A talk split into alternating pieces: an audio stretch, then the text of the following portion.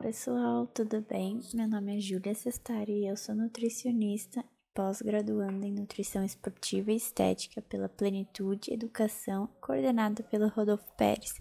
E hoje eu vou falar um pouquinho para vocês por que as dietas low carb são confundidas com o emagrecimento. Bom, desde 1980, a dieta low carb tem sido considerada uma estratégia para perda de peso.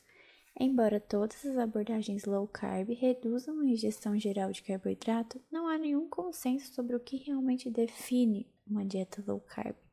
A dieta em si induz uma perda rápida de peso, controle do índice glicêmico e uma maior saciedade, auxiliando que a pessoa alcance um déficit calórico para ter um sucesso na perda de peso. Porém, é muito importante a gente ressaltar que o peso inicialmente perdido por esse resultado pode ser uma perda de peso de água e não de gordura. Muitas vezes, o emagrecimento relatado por esses indivíduos que realizam a dieta low carb é confundida com uma alteração hídrica que reflete em uma alteração do número da balança.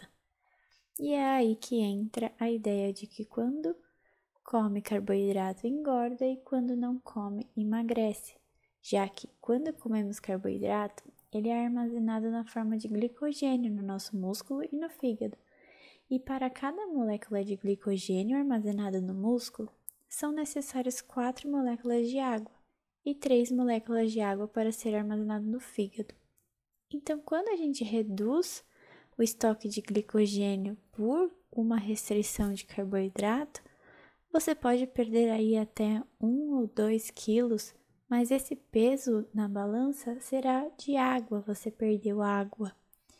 E é por isso que quando uma pessoa para de comer carboidrato, ela tem a sensação de emagrecimento. E quando ela volta a comer o carboidrato, ela tem a sensação de ter engordado. Mas o que acontece é que só houve a reposição de glicogênio e água nos tecidos.